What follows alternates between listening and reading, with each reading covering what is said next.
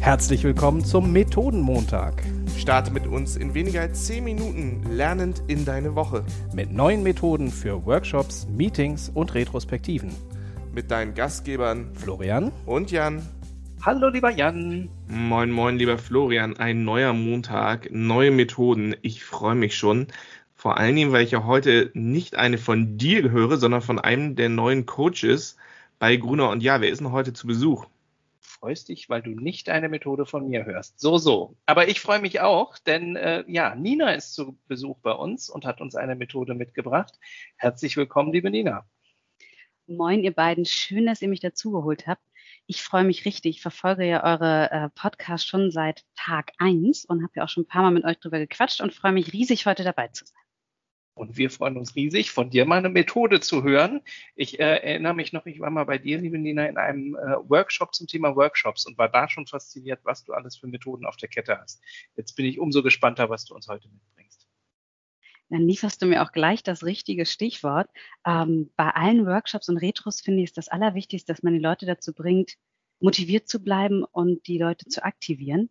Am besten geht das natürlich im Live-Betrieb, wenn man zum Flipchart geht oder sich auf irgendetwas aufstellt, auf einer Zeitskala oder ähnlichen. Und remote müssen wir da tatsächlich ein bisschen nachhelfen, sei es nun in kleinen Gruppenarbeiten oder auch damit, dass die Leute wirklich sich bewegen vor der Kamera. Kann sein, dass man einfach eine Skala mit den Fingern zeigt. Also, wie geht's dir heute? Naja, eins ist vielleicht nicht so gut und zehn Finger ist mega. Oder wie schmeckt dir der Kaffee?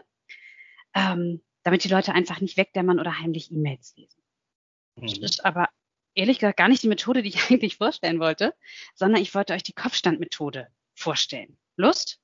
Ja, total. Ich möchte gerne sehen, wie Florian hier jetzt gerade in der Teams-Konferenz gleich einen Kopfstand macht. Ich dachte auch, das klingt nach Bewegung vor der Kamera, ist aber hoffentlich nicht gemeint, ah, oder? In dem Fall ist es das tatsächlich nicht, sondern beruht darauf, dass Menschen leichter Sachen kritisieren, als so richtig, ja, positiv zu sein oder Lob auszusprechen. Man geht also davon aus, dass die Leute negative Äußerungen ins Positive verkehren. Also, was kann ich machen, damit so ein Projekt so richtig mega schief läuft? Ich kann euch ja mal ein Beispiel nennen. Sehr gerne, ja. Total also, gerne. Wir haben das im letzten Workshop gemacht, so ein kleiner Workshop zum Thema AB-Testing. Was können wir tun, damit möglichst keiner bei uns ein Abo im Shop kauft? Beispiel daran, möglichst viele Fremdwörter nehmen, mega lange Schachtelsätze, Querverweise und eine möglichst winzige Schriftgröße. Und haben wir das Ganze ins Positive verkehrt. Das wäre dann einfache Worte suchen, eine einfache und prägnante Erklärung für Dinge finden, leicht verständlich und auch einfach eine lesbare Schriftgröße wählen. So einfach und so simpel, wie es klingt. Und mit dieser Methode kann man Leute dazu bringen, von dem Negativen ins Positive zu kommen. Geht für alle Themen, bringt die Leute am Anfang ein bisschen durcheinander, aber hat meistens total coole Ergebnisse.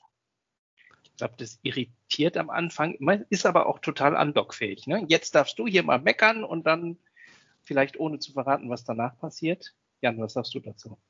Ich habe sowas auch schon gemacht in Workshops und meine Erfahrung ist, es macht den Mitarbeitern ja total viel Spaß. Ne? Also du darfst endlich mal was kaputt machen, da kommen so coole Ideen raus. Ich selber habe das auch schon mal gemacht als Teilnehmer und es macht halt einfach mal richtig Spaß, nicht konstruktiv sein zu müssen, sondern ich mache den ganzen Laden jetzt einfach mal kaputt von den Grundfesten an.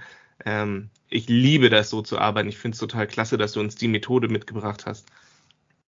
Ja, gerne. Und vor allen Dingen, Florian, du musstest jetzt noch nicht mal einen Kopfstand machen, obwohl wir das natürlich gerne gesehen hätten. Na, ich musste noch nicht mal einen Kopfstand machen, aber ich durfte auch nicht das, was ich damals in dem Workshop bei dir durfte. Du hast so eine schöne Schokoladenmethode gedacht. Ich habe ja, äh, gehabt damals. Ich habe ja auch ein bisschen auf die spekuliert. Magst du die noch ganz kurz als, als Rausschmeißer noch mitgeben?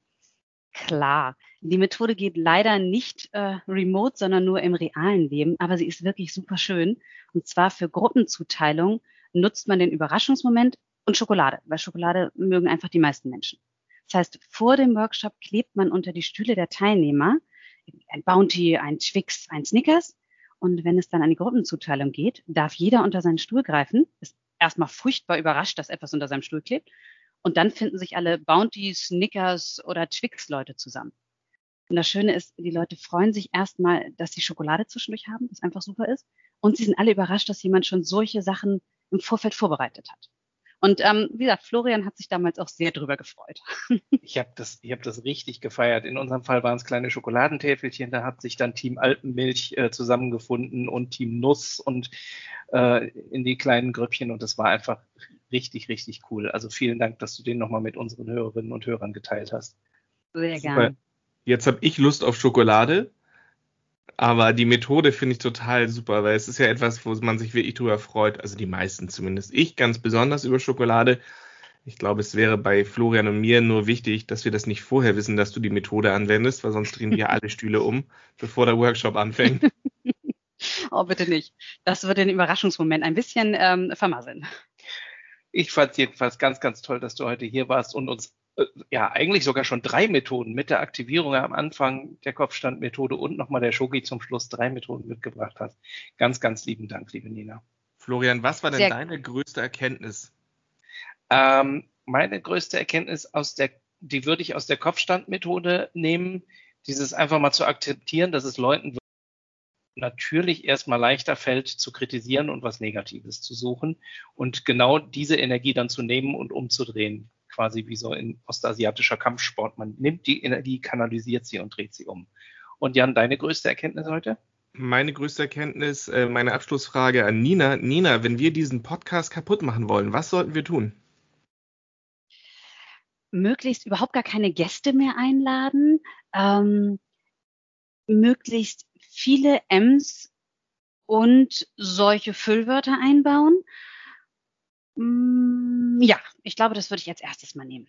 So dass Alles. die Leute möglichst gelangweilt irgendwann abschalten. Ähm, okay. Äh, ja. Das ist super, denn in den nächsten Wochen kommen ja der Rest von deinem Ausbildungsjahrgang bei uns in dem Podcast zu Besuch. Darauf freue ich mich schon ganz, ganz doll. Du hast den Auftakt gemacht.